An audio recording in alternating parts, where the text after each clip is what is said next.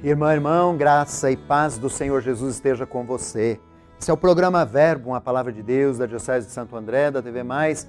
Eu sou o Padre Joel Neri, pároco na Catedral Nossa Senhora do Carmo. Estamos hoje na segunda-feira, 19 de abril, estamos na terceira semana da Páscoa. E ao redor do trecho do Evangelho do dia, tirado do evangelista João, no capítulo 6, 22 a 29, coloquemos-nos na presença do Senhor. Depois que Jesus saciara os cinco mil homens, seus discípulos o viram andando sobre o mar. No dia seguinte, a multidão que tinha ficado do outro lado do mar constatou que havia só uma barca e que Jesus não tinha subido para ela com seus discípulos, mas que eles tinham partido sozinhos. Entretanto, tinham chegado outras barcas de Tiberíades perto do lugar onde tinham comido o pão, depois de o Senhor ter dado graças. Quando a multidão viu que Jesus não estava ali, nem os seus discípulos, subiram às barcas e foram à procura de Jesus em Cafarnaum. Quando o encontraram no outro lado do mar, perguntaram-lhe: Rabi, quando chegaste aqui?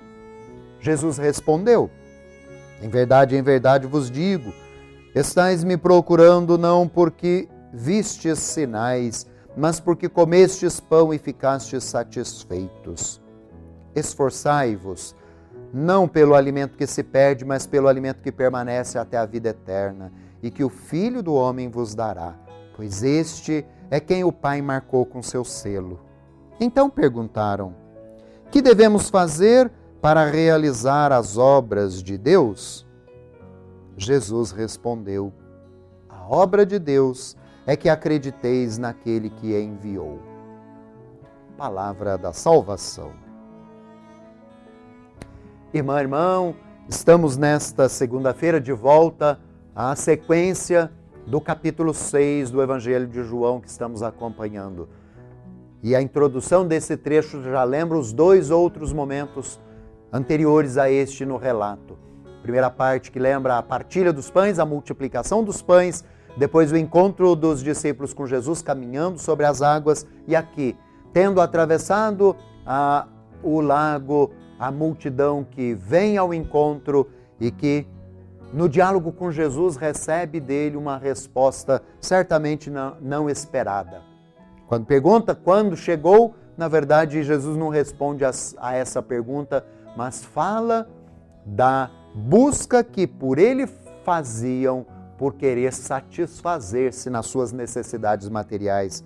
Em verdade vos digo, diz Jesus, vocês não estão me procurando porque viram sinal, porque acreditaram no sinal que eu vim realizar, sinal de que é preciso fazer a vontade de Deus acontecer para que a vida seja plena para todos. E ele se referia à partilha como grande sinal, não é? Mas porque vocês comeram e ficaram satisfeitos. E aqui Jesus ensina-nos, irmã, irmão, qual é a motivação que nos faz procurá-lo? São as nossas necessidades pessoais?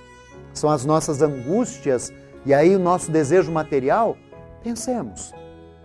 Nossa vida de fé não deve ser baseado na que é chamada teologia da retribuição, não é, ou da prosperidade para crer, para ter alguma coisa e especialmente material, não é?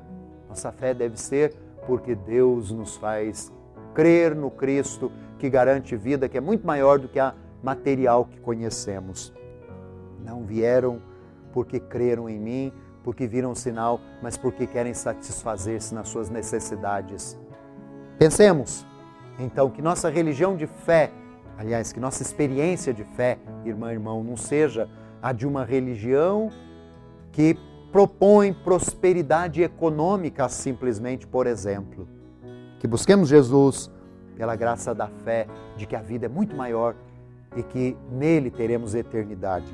E continuando nesse encontro com o Senhor, busquemos fazer a obra que o Pai espera acreditar no Filho. Como todo dia 19, de cada mês ao longo deste ano da família Amores Letícia, vamos rezar a oração da Sagrada Família, composta pelo Papa Francisco.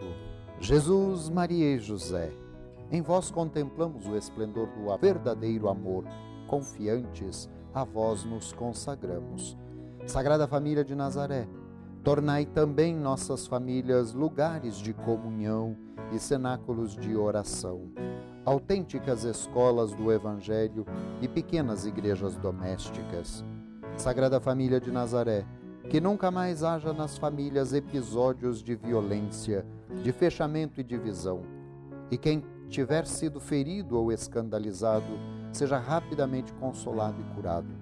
Sagrada Família de Nazaré, fazei que todos nos tornemos conscientes do caráter sagrado e inviolável da família, da sua beleza no projeto de Deus.